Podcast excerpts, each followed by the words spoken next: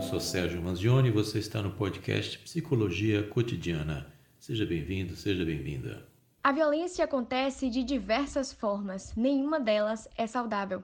Seja ela a violência nas ruas, na nossa comunidade ou até dentro da nossa casa, essa violência se manifesta de forma negativa dentro da gente, gerando medos e traumas. Pior do que isso, entretanto, é se tornar apático a essa violência, ignorar a presença dela na nossa vida e na vida das pessoas. Mas então, como conviver com isso e aprender a lidar da melhor forma? Nós vamos conversar agora com Sérgio Manzioni, o psicólogo que está aqui com a gente todas as quartas-feiras como colunista. Nós vamos falar sobre a violência e de que forma ela se manifesta no nosso cotidiano. Sérgio, falando de uma forma mais geral, quais são os tipos de violência que podemos estar submetidos? Bom dia, Bruna Ferraz. Bom dia a todos os ouvintes. Violência é uma palavra que vem do latim e tem a ver com violação, ou seja, a pessoa vai violar o direito do outro, vai violar o corpo do outro, vai violar a maneira de pensar.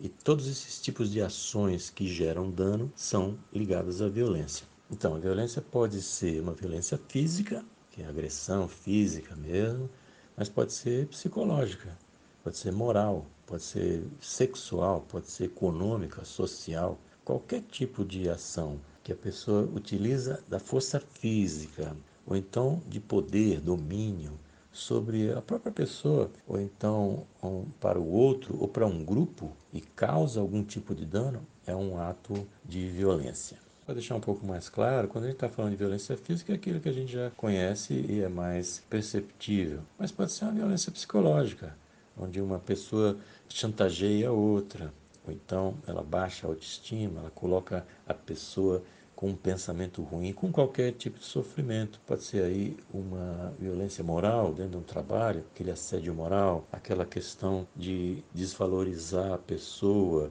ou colocar em situação humilhante, é um tipo de violência porque traz dano. A violência sexual é muito comum e a forma mais gritante é o estupro. Né? A violência econômica social também tem a ver com aquele descaso por parte do Estado, do governo, de dar condições mínimas para que as pessoas tenham dignidade. Então, a omissão, o deixar para trás, não fazer nada, também é um tipo de violência que vai causar dano. A violência nas ruas, com mortes, assaltos e outras situações traumáticas, tem crescido bastante. Vivemos em uma sociedade sem base econômica educacional e estamos em crise financeira, além da crise mental. Ou seja, é um momento propício para o fortalecimento desses problemas. Como lidar com essa violência sem que o medo tome conta da gente? De fato, para onde a gente olha, a gente vê a possibilidade de algum ato violento. No Brasil de hoje não é muito simples essa situação, porque os atos violentos são muito violentos mesmo. A gente chegou a ter aí mais de 50 mil homicídios por ano. Isso só de homicídio, fora outros tipos de violência. Né? Somando todos aqueles tipos, a gente tem um número aí incalculável. Então, de fato, essas coisas como crise financeira, a pressão que a própria pandemia trouxe, que dá um desequilíbrio mental, é bem difícil conviver e lidar com a violência. Agora, o medo não pode tomar conta da gente, senão a gente vai parar. A gente fica estagnado, fica parado no lugar e as coisas acontecendo. A gente precisa tocar a nossa vida, claro, se precavendo. Se você vê que tem violência nas ruas, você vai tomar precauções do tipo não ir em determinado local, determinado horário. Ou seja, nós que somos vítimas dessa violência descabida em todo o país, nós é que temos que fazer alguma coisa, porque é o Estado que tem que fazer alguma coisa. O governo tem que reduzir a violência a níveis aceitáveis, porque acabar é muito difícil. Mas a gente tem que ter medidas que eliminem a violência para que a gente possa sair à rua, ir a um parque sem medo de ser assaltado e pior, né, com medo de ser morto. E isso é uma coisa que precisa melhorar e muito.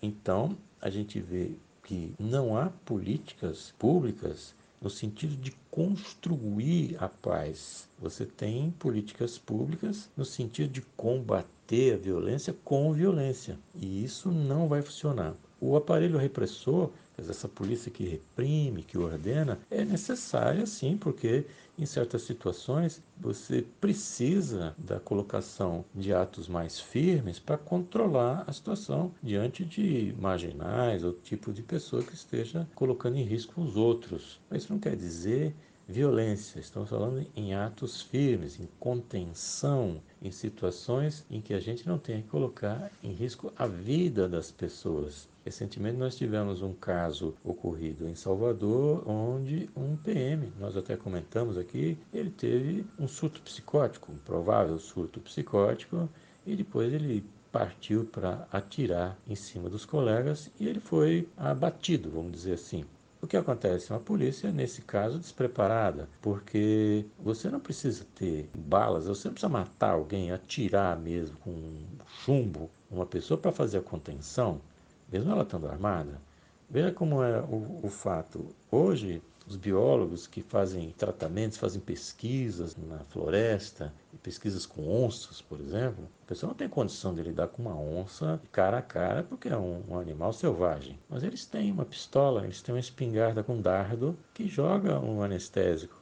E a onça, ela simplesmente dorme eles vão lá, fazem o que tem que fazer, fazem os exames, fazem o que for necessário, vai embora. A onça acorda, levanta e vai embora. Então ela não precisa ser morta para que tenha-se os dados necessários. Então nós precisamos tomar muito cuidado com essa banalização da violência e achar que tudo isso é normal e que as políticas públicas normalmente vão na direção de mais armamentos para a polícia, mais bala, mais armamento, mais coletes, mais viaturas. Ok, essa é uma parte necessária porque o que já está aí precisa ser combatido. Mas onde é que está a outra parte? A parte que vai diminuir a desigualdade social, diminuir esse vale enorme de pessoas muito pobres, muito miseráveis, que não têm perspectiva de futuro e que isso acaba gerando uma violência até doméstica e outros tipos de situação em outros locais, não só nas vias públicas, mas também dentro de casa. E onde é que estão essas políticas de fato para entrar com o Estado e seus serviços públicos nos locais violentos. É preciso entrar com o Estado. A ausência de Estado abre espaço para que milícias, traficantes e outros tantos dominem a região. Isso tem que ser uma política de repressão, sim, para o que já está aí, mas de construção da paz e não de armamento, de armar a população, que você coloca a população armada com o discurso de que a população precisa se defender. A população precisa se defender, mas quem tem que fazer isso é o Estado. A obrigação da segurança pública é do Estado, inclusive dos Estados federativos. A gente não pode inverter os valores e achar que nós, cidadãos comuns de bem, é que temos que combater. Sim, nós temos que cobrar para que os governantes façam valer o que é previsto na própria Constituição e fazer programas de valorização da vida, da vida de todos. Estamos conversando com o colunista Sérgio Manzioni, psicólogo, que toda quarta-feira está aqui com a gente e hoje o papo é sobre violência. Sérgio, você acredita que nós estamos normalizando a violência? Banalizando mortes e ignorando esses problemas sociais? Já entramos nessa energia de simplesmente só ir sem pensar? Diante de violência constante, a nossa tendência é de que a gente vai se acostumando é uma reação natural do corpo, da mente. A gente vai se acostumando com aquela violência e ela passa a ser algo natural em que você não precisa mais combater ou nem sabe como fazer isso. Ela está ali, ela é presente no dia a dia. A gente não tem condições, como cidadãos, de movimentar isso.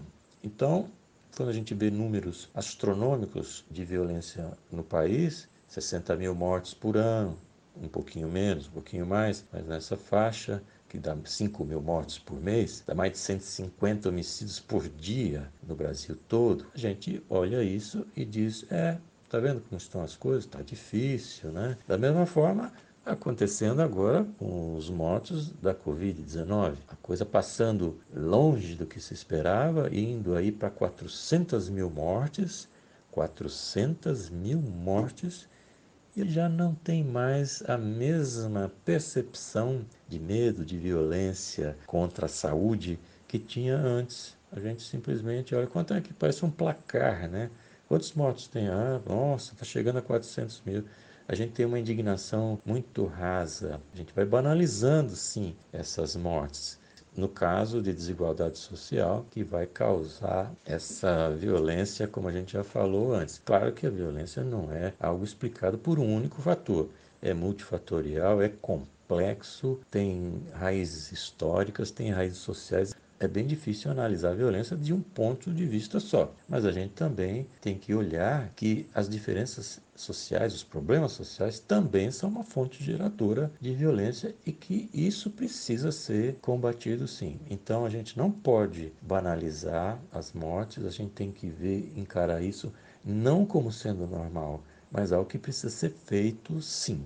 Qual é o ponto de equilíbrio que devemos chegar sem deixar se levar por esse medo ou sem negligenciar o fato da violência estar crescendo? Como que achamos um meio termo? Diante do fato social que é a violência urbana, violência doméstica, sei lá onde for o espaço, nós temos que caminhar para a nossa própria proteção, já que a gente não pode contar com um Estado que nos dê essa garantia de forma ampla.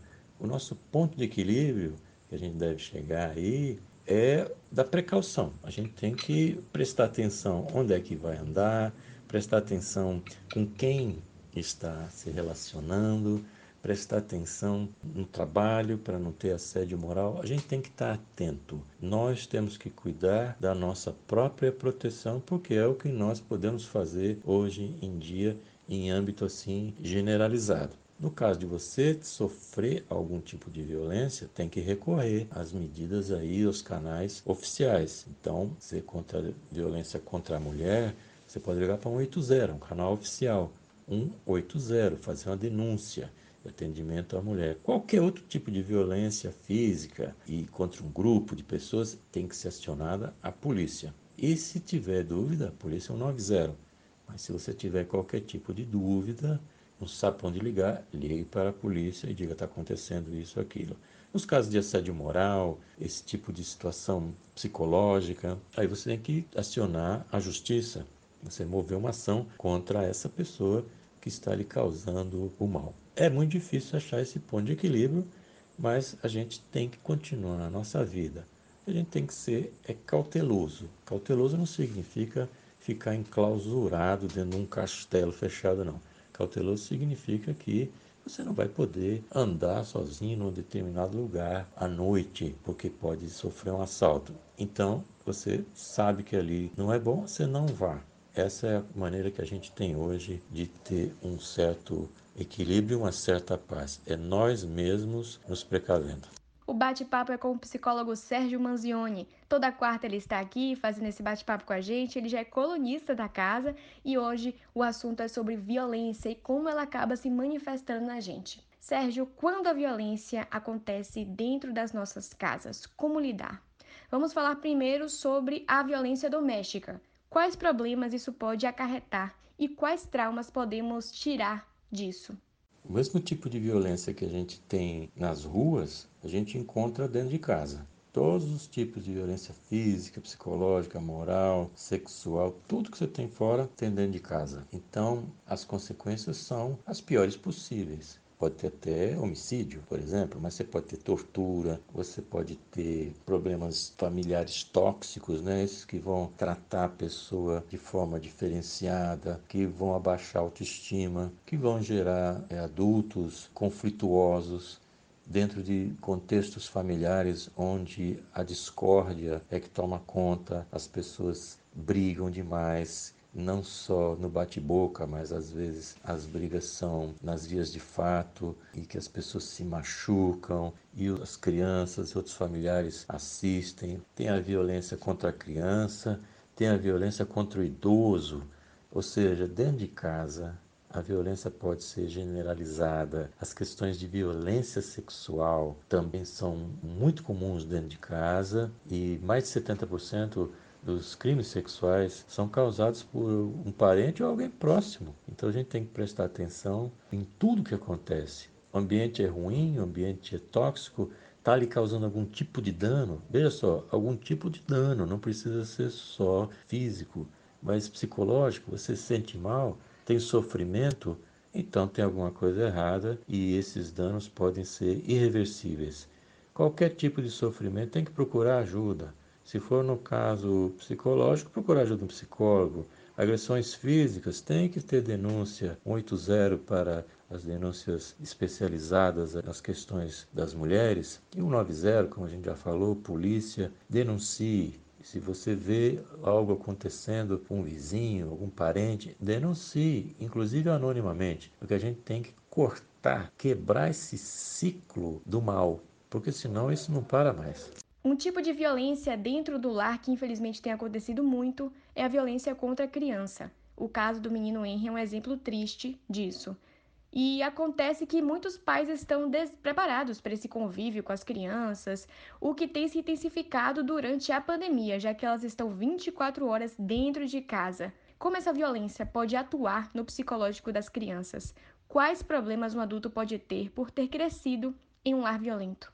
A violência contra a criança, infelizmente, é uma realidade que a gente vê todos os dias algum tipo de notícia envolvendo crianças torturadas, crianças mortas. É, realmente é um absurdo muito grande. Isso, quando chega a esse extremo, já é um absurdo. Mas também pode acontecer a criança passar por situações constrangedoras dentro de casa que não necessariamente você precisa agredir fisicamente uma criança para trazer problemas para ela. Se você exige demais da criança, se você cobra demais da criança, se você grita, se você coloca a autoestima daquela criança para baixo, isso vai gerar problemas para a vida toda, porque essa é uma criança que vai nascer insegura, porque essa é uma criança que vai crescer insegura, que vai levar essa insegurança para os relacionamentos amorosos e também profissionais. Então fica um adulto sempre titubeante, inseguro, com medo, e tudo isso decorrente dos problemas dentro de casa. Então, muitos pais não sabem o que fazer com as crianças porque não tinha convivência. É simples, a fórmula é simples, é amor. Faça as coisas com amor. Trate bem as pessoas. Trate as crianças com afeto e carinho. Converse com as crianças. Não sabe conversar porque não tem preparo para isso? Aprenda Está na dúvida do que fazer? Converse, chama num canto, converse. Não quer dizer ser mole e permissivo, não. Pode ser firme, mas tendo uma conversa. Porque senão os danos são assim muito grandes e às vezes muito difíceis de serem tratados depois e por causa dessas bobagens dentro de casa, às vezes são bobagens mesmo, mas outras vezes são violências gratuitas e fortes, podem trazer consequências muito danosas para esse adulto. Sérgio, quais fatores podem transformar alguém em uma pessoa violenta? A agressividade é algo que faz parte da natureza humana. Né? Os bichos também, essa agressividade. Nós temos agressividade que nos impulsiona. Por exemplo, um leão, ele tem aquela parte agressiva para sobreviver, ele corre atrás de uma zebra, por exemplo, para alimentar a ele e a família. Se os animais não tivessem essa agressividade, o leão, por exemplo, ou ele nem ia atrás da zebra, ou ele ia atrás dela e ia lamber a zebra, porque não queria essa, esse impulso da agressividade. E nós somos animais, a gente esquece às vezes disso, não é? Mas somos animais, também temos essa agressividade como aí o módulo básico. O que a gente precisa é controlar essa agressividade. E senão a gente vai transformar, ou vai se transformar em alguém violento mesmo. Essa agressividade, ela surge também em função de frustração. Se você não consegue aquilo que você deseja, se você quer alguma coisa e alguém ou alguma pessoa, algum fato não permite que você tenha o objeto de desejo, a frustração vem. E normalmente com a frustração vem a raiva, vontade de, de quebrar as coisas, de essa coisa violenta. E que isso pode ser transferido para as pessoas. Você vê em casos bem recentes, como foi citado aí na questão anterior, né, como que a gente estava conversando antes, no caso do menino Henry, você vê que você tem uma pessoa dentro de casa, o, o padrasto, que ele provavelmente foi criado dentro de um ambiente onde não teve espaço para poder manifestar os seus sentimentos e deve ter sido algo muito opressor e que ele não sabe lidar com qualquer coisa negativa. Então, qualquer coisa que vai contra ao que ele imagina, ao que parece, ele se transforma em alguém violento e descarrega essa violência. É muito comum isso também, porque ter idade não significa maturidade. Idade é um pedaço da palavra maturidade. A pessoa tem há 50 anos, há 70. Tem muita gente de 70 anos aí que é bem imaturo. Então tem a ver sim com essa formação inicial, com essa percepção de que nem tudo vai dar certo. A gente tem que ter consciência, nem tudo que a gente quer vai conseguir e nem tudo que a gente almeja vai ser possível. A gente tem que aprender a lidar com isso desde cedo. Então é preciso ter uma educação com a criança que mostre para ela o seguinte: você faça o seu melhor possível, faça o que deve ser feito e vamos aguardar o resultado. O resultado, sendo positivo ou negativo, o elogio vai para o esforço, vai para o processo. Então, se a pessoa, a criança, no caso, ou qual a pessoa também, se ela faz uma tarefa, mas aquilo não tem sucesso, ela não pode ser avaliada só pelo resultado final, mas tem que ser avaliada também por esse seu, sua entrega, por esse processo de construção da solução. Senão a gente cria um problema que a pessoa nunca se vê capaz de fazer as coisas. De fato, a frustração é um dos elementos fortes nisso. A frustração pode vir também de uma situação econômica social onde a pessoa se vê dentro de um contexto onde ela não vê possibilidade de crescimento, enquanto que ela vê uma outra parcela da população andando de carro novo, viajando e tendo uma vida muito confortável. E ela não se vê com essa possibilidade, ela não vê meios para atingir isso. Isso pode gerar uma frustração grande e pode fazer com que essa pessoa busque alternativas para poder ascender socialmente, obter dinheiro. Eu não estou dizendo aqui que todo mundo que tem desnível social, econômico, vá se transformar em ladrão.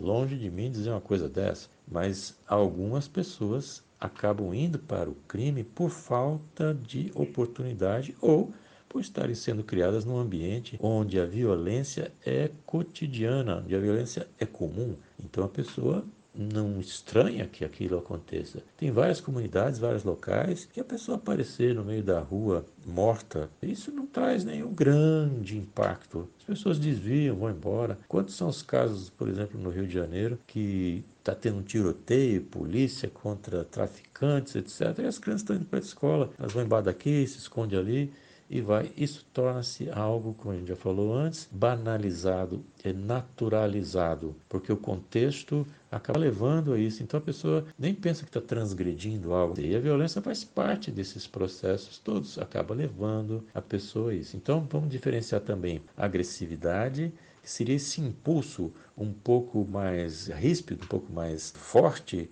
que vai levar para a, a conquista de algum objetivo. E a violência, que sim é um ato contra uma pessoa ou contra si mesmo, né? contra um grupo de pessoas e que vai trazer algum dano. Aí nós estamos falando de danos físicos, morais, sexuais, etc. O sentido de violência contamina esse sentimento ele pode ser passado de um para o outro, a gente pode passar para outra pessoa do nosso convívio essa violência que acaba às vezes surgindo na gente? De repente, uma pessoa que vive num ambiente familiar de muito confronto, violento mesmo, ele pode tomar aquele ato de violência como uma referência e acaba acreditando que sim, aquela é a maneira de solucionar conflitos e pode levar esse comportamento para os seus próprios conflitos. Ela vê aquilo como uma grande referência.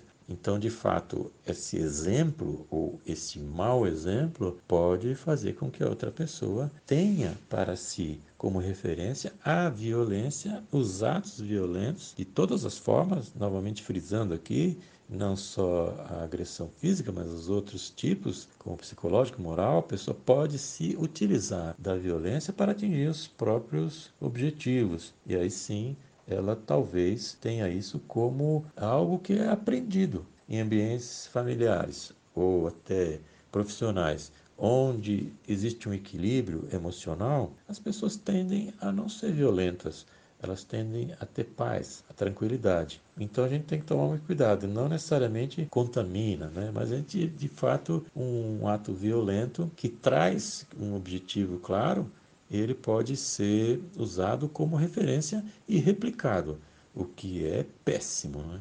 Quando identificamos a violência dentro de nós, o que devemos fazer para canalizar esse sentimento e não gerar algo maior, não deixar crescer? Vou fazer aqui a ressalva novamente. Então, quando a gente identifica uma agressividade dentro de nós, o que a gente deve fazer para canalizar esse sentimento é trabalhar isso de forma profissional, é ver como é que isso está sendo gerado e como isso pode ser eliminado porque essa agressividade pode se transformar em um ato violento para si mesmo ou para outro. Você pode ficar com muita raiva e isso lhe fazer mal. Ter uma úlcera ou ter até um processo aí de automutilação pode lhe fazer mal, sim, psicologicamente, ficar estressado mas também pode ter como resultado a agressividade um ato violento para com os outros. Então, identificado a irritabilidade alta, a pessoa está se irritando com qualquer coisa, está ficando com o pavio curto, nada que ouve está lhe contentando, aquilo está lhe deixando estressado, é preciso procurar ajuda, procura um psicólogo, é preciso trabalhar isso. Não pode ser normal o sofrimento, nem para si mesmo e nem causar sofrimento nos outros. Isso não é o normal. A gente tem que viver em paz, a gente tem que distribuir amor, não distribuir discórdia, distribuir o mal, distribuir violência. Isso não é o certo. Então a gente sabendo que existe algo em nós, essa agressividade exageradamente alta e constante dentro de nós e que sim pode levar a um ato violento, a gente precisa procurar ajuda e rápido. E a ajuda profissional é a ajuda do psicólogo. Sérgio Manzioni, psicólogo e colunista aqui no Café Duplo, muitíssimo obrigada por esse bate-papo. Realmente foi muito interessante e principalmente para a gente conversar sobre como esse problema, que é social e pessoal também, pode acarretar problemas para nossa convivência. Muito obrigada, Sérgio, e até quarta-feira que vem. Eu convido a fazer uma visita no meu site, que é o sergiomanzioni.com.br. Manzioni é M-A-N-Z-I-O-N-E. Ali no, no site tem os artigos que eu escrevi, tem umas explicações sobre o que é psicoterapia, tem meus contatos para falar diretamente comigo e também tem alguns episódios do podcast. O meu podcast está disponível na rede, nos principais aplicativos, Spotify e outros tantos. É só você pegar lá o, o que você usa e procurar psicologia cotidiana ou Sérgio Manzioni e segui-lo. São mais de 100 episódios e mais de 350 perguntas respondidas. Esses temas todos que estão ali podem lhe ajudar ou ajudar alguém que você conheça. Também estou no Instagram, Twitter, Facebook, arroba Psicomanzione. Faça uma visita que eu vou ficar bem feliz. Você acabou de ouvir mais um episódio do podcast Psicologia Cotidiana. Muito obrigado e até o próximo.